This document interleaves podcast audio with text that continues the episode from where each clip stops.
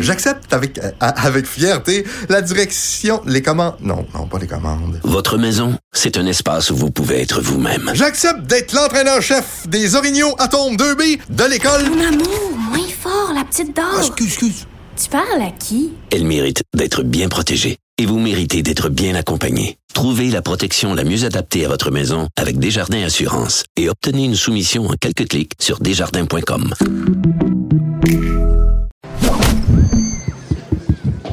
Déclarez-vous solennellement de dire la vérité, toute la vérité et juste la vérité. De 9 à 11. Avocat à la barre. Avec François-David Bernier. La justice. est Un maillon, ben, c'est très important dans notre société. Et on le voit, que ce soit en criminel, que ce soit en civil. Euh, en criminel, il y a des enjeux, les délais. On a vu l'arrêt la, Jordan. Euh, les victimes, on veut que les gens dénoncent. On a vu moi aussi. En civil, on veut l'accès à la justice. Euh, la classe moyenne, on le dit souvent, ça coûte cher. Comment on peut avoir les moyens des fois de, de poursuivre ou lorsqu'on se fait poursuivre? C'est tous des enjeux. Et aussi, on se dit, bon, il y a la planète juridique, puis des fois, il y a le vrai monde. Et on fait certaines choses en juridique qui, qui clochent à notre époque. On utilise encore des fax, imaginez, et euh, on doit se déplacer pour déposer de la procédure. Les ordinateurs au palais de justice, on dirait qu'on pourrait jouer au Atari 21. Là, c'est, c'est vraiment vieillot. Là. Et euh, il y a tout un enjeu. On a une nouvelle ministre euh, la ministre de la Justice, Sonia Lebel, qui semble vraiment vouloir attaquer ça de front, changer les choses. Euh, gros mandat. Euh, on voulait en savoir plus comment c'est parti, comment on va s'attaquer à tout ça? C'est, une procureure de la couronne, donc les faits, je pense qu'elle les voit. Donc, on la reçoit. Bonjour, euh, Madame Lebel. Bonjour. Est-ce qu'on peut encore vous appeler maître? Oui, ben oui, parce que j'ai pas ben oui, parce que je suis encore membre du barreau. Ah, c'est ça. euh, pour être procureur général du Québec. Donc c'est peut-être c'est d'ailleurs au, euh, au sein du Conseil des ministres, euh, ça me donne peut-être l'occasion d'expliquer le, le, le ministre de la Justice à cause de son titre de procureur général du Québec, pas à cause du titre de ministre de la Justice. OK. Et le, et le seul poste où on a besoin justement d'être encore membre d'un ordre professionnel qui est le barreau, parce que je suis la procureure générale Ah, du ça. Québec. Donc, c'est moi qui mène les poursuites euh, au nom du gouvernement ou qui défend le gouvernement. Donc, Mhm. ce statut-là, souvent qui est difficile à comprendre pour les gens. hein, Quand je dis que je suis pas je suis pas une ministre euh, de la même façon que les autres, Ouais. c'est pas parce que je suis pire ou meilleure, ça n'a rien à voir. C'est que le titre est obligatoire parce que vous êtes l'avocate du gouvernement. Hmm. Donc, Exactement. Et mes fonctions sont différentes des autres ministres autour de la table, dans ce sens-là. Ah, c'est bien dit. Bon, Maître Lebel, j'aime ça. Ça, ça c'est dans mon jargon. Euh, Oui, c'est familier pour moi. Ben, c'est ça. Euh, là, on on va partir de la base parce que hum, on sait, bon, je l'ai dit d'entrée de jeu, il y, a, il y a beaucoup de choses à régler. Vous avez, si on peut de l'ouvrage, puis déjà, vous avez une volonté de changer les choses. Mais comment ça part? Ça part, on est procureur euh, de la couronne et j'imagine que des failles, vous n'avez vu, dans votre pratique. Ouais, ben c'est des failles, c'est c'est c'est plutôt une réorganisation hein, dont on a besoin. Vous l'avez fait, vous l'avez décrit dans votre préambule. Hein, les, euh, il faut avoir essayé de, cons- de, de consulter un plumitif criminel ou civil dans notre Mhm. vie pour comprendre ce que ça veut dire. Votre analogie avec Atari, là. Ouais, c'est ça. Euh, c'est- c'est fou, là. Et, c'est- et le problème de ces ordinateurs-là, c'est qu'ils sont tellement archaïques et ces bases de données-là sont, te- on- sont tellement dans une dans un, dans un langage codé euh, dépassé qu'on n'est même plus capable de les arrimer aux autres bases de données. Ça OK. se passe plus, ça se comprend, ça se comprend pas. Donc oui, c'est plutôt une question d'organisation. Puis vous l'avez dit, hein, le droit euh, entre avocats, on va se le dire, on aime bien parler notre propre langage, mais on est élevé là-dedans, hein, Mhm. que ça devient une seconde nature. Puis tranquillement, pas vite, on, s'éloigne des gens, on s'éloigne des préoccupations des gens, puis on, on brasse nos concepts juridiques, puis des fois on on prend pas le temps nécessaire de prendre une pause et de dire ben là, euh, c'est-tu encore comme ça que ça Mhm. devrait fonctionner? Des fois, on oublie le monde, puis des fois, la,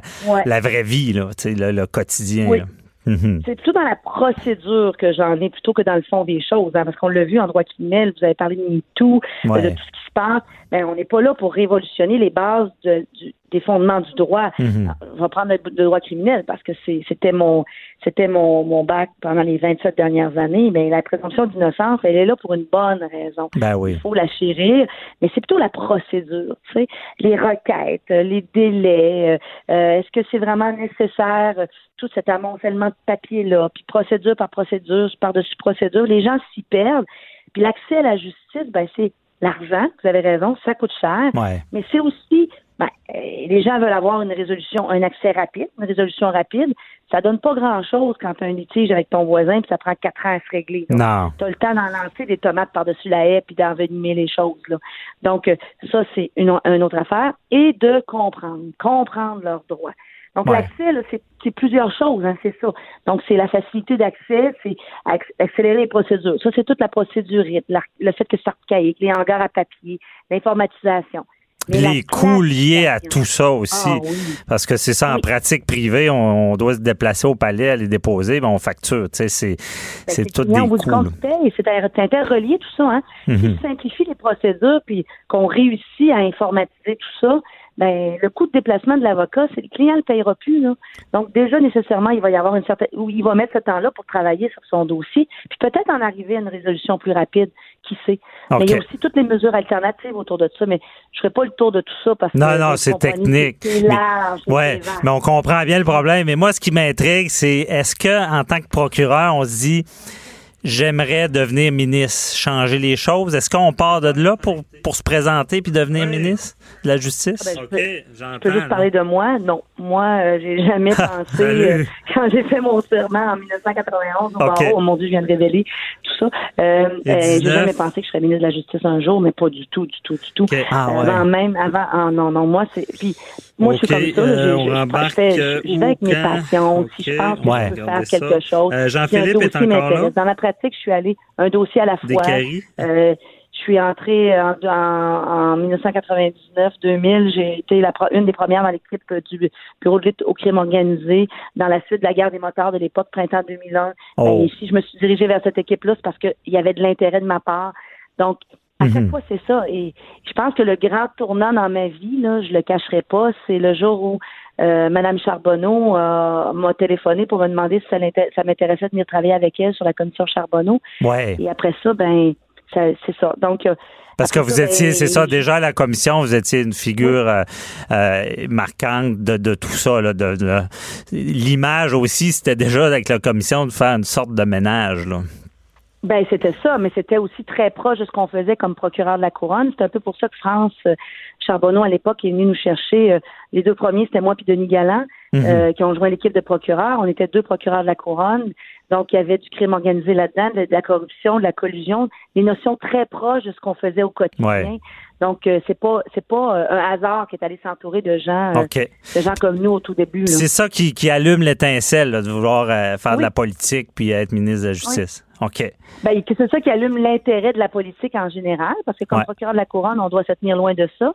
Puis on a présenté le mauvais côté de la politique à la commission, mais j'ai rencontré plein de gens passionnés et j'ai vu le beau côté aussi de la politique. Ben oui.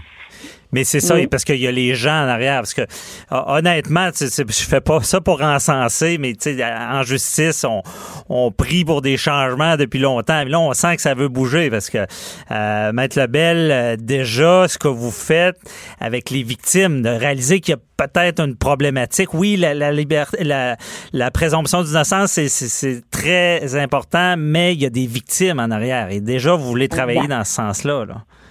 Oui, puis là déjà je l'avais vu moi comme euh, comme procureur, j'étais au, euh, aux euh, assises criminelles, donc j'avais j'avais le loisir d'accompagner les familles de OK. victimes d'actes criminels parce que les gens étaient décédés naturellement, les victimes. Et déjà je voyais que dès qu'on leur donnait, je dirais un peu plus un, un petit extra d'attention là, puis euh, souvent c'est pas le résultat hein, qui, qui- Mhm. qui était qui était la, qui était la grande déception. C'est le processus. C'est ça sur le processus. Moi, j'ai je peux travailler sur les processus. Je Ouais. peux pas travailler sur la présomption d'innocence. Je peux pas travailler sur la décision des juges. Il y a l'indépendance judiciaire. Mhm. Quand je dis ça, parce que parce que c'est important qu'on préserve qu'on préserve ça, que le politique se mêle pas des décisions des juges, mais sur le processus. Ça Ouais. là-dessus, comme ministre de la Justice, j'ai une prise. OK. C'est là-dessus qu'on commence. Parce que moi, ça m'intrigue de savoir, bon, OK, on est nommé ministre, là, puis on dit, OK, je sais pas, il y, a du travail. On ça a été des années de Jordan où est-ce qu'on a libéré un, présumé meurtrier. Mais comment vous faites pour pas que le stress prenne le dessus, puis prendre la première bouchée? On commence par où? ben là, je, vais vous faire un petit aveu. Le stress a pris le dessus pendant quelques heures. J'imagine. oh, oui, il y, a, un petit, il y a comme tout le monde un petit moment d'adaptation parce que là, moi, je pars d'un monde extrêmement euh, juridique où les règles sont très claires, où je me, je, même s'ils sont archaïques, les formats sont connus, on comprend. Hein? Et je tombe dans un monde où là, c'est, il y a aussi ces règles très claires là, mais en même temps, la politique ben c'est la politique, hein. Donc euh, il faut aussi s'adapter à ça, la mise en place d'un bureau. Mhm. Je veux dire, la marche est haute quand on n'a jamais fait de politique et qu'on part de d'avocat du terrain, finalement, ben que j'étais à ministre.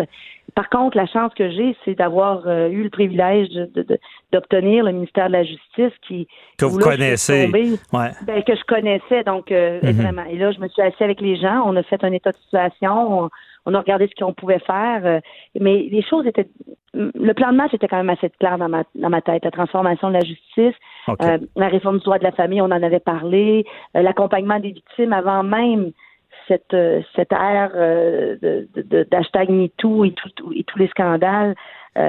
Était déjà, on était déjà en train d'y penser. J'avais déjà des idées là. On s'assoit, on parle avec les gens, puis on dégage, on dégage un arbre de la forêt un à la fois. Ben, c'est ça. Ben, ok, ben, là, je comprends le truc maintenant. Mais euh, on peut pas prendre la bouchée d'un coup, c'est trop. Non. Euh, mais justement, euh, est-ce que c'est donc c'est un peu un mélange de parce que vous étiez procureur de terrain des tu sais pour dire oh il y a un problème en famille avec le droit familial, il y a un problème peut-être avec des victimes. C'est c'est c'est sur le terrain à votre pratique que vous avez vu ça la problématique? Ben, un mélange du un mélange de l'expérience du terrain, des gens que je rencontre, de mon entourage aussi. Euh, comme avocate, euh, surtout après mon passage à la commission Charbonneau, euh, mhm. j'étais connue comme avocate, donc j'ai eu, j'ai reçu des courriels de, avant même que je me lance en politique. des courriels de gens qui, qui m'écrivaient leur leur situation, avaient l'impression que je pourrais peut-être comme avocate les aider. Euh, qui n'était pas toujours le cas parce que je n'étais pas dans cette situation-là, mais mhm. ça m'a permis d'identifier aussi des, d'autres types de problématiques. Le droit civil n'était pas nécessairement ma, ma pratique euh, ma pratique principale. Ouais, c'est ça. On, on, on, on jase, on rencontre des gens.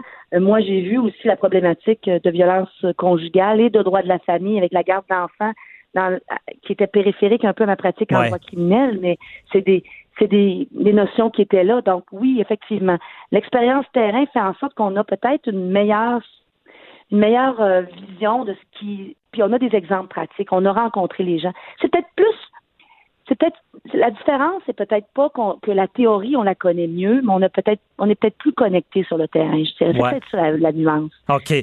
Plus connecté, puis euh, il ne reste pas beaucoup de temps, mais déjà ça c'est une question aussi qui me brûle les lèvres. Comment, tu sais, vu l'urgence, parce qu'en en judiciaire, on a vu les procureurs de la couronne qui avaient fait la grève à l'époque, tu sais, il y a beaucoup à chose. Comment qu'on fait pour prioriser? Parce que là, OK, le droit de la famille, les victimes, ça va, mais pour le reste, euh, est-ce qu'il y, a une façon de faire pour dire, ben ça c'est prioritaire, ça ça l'est moins, on réglera ça plus tard?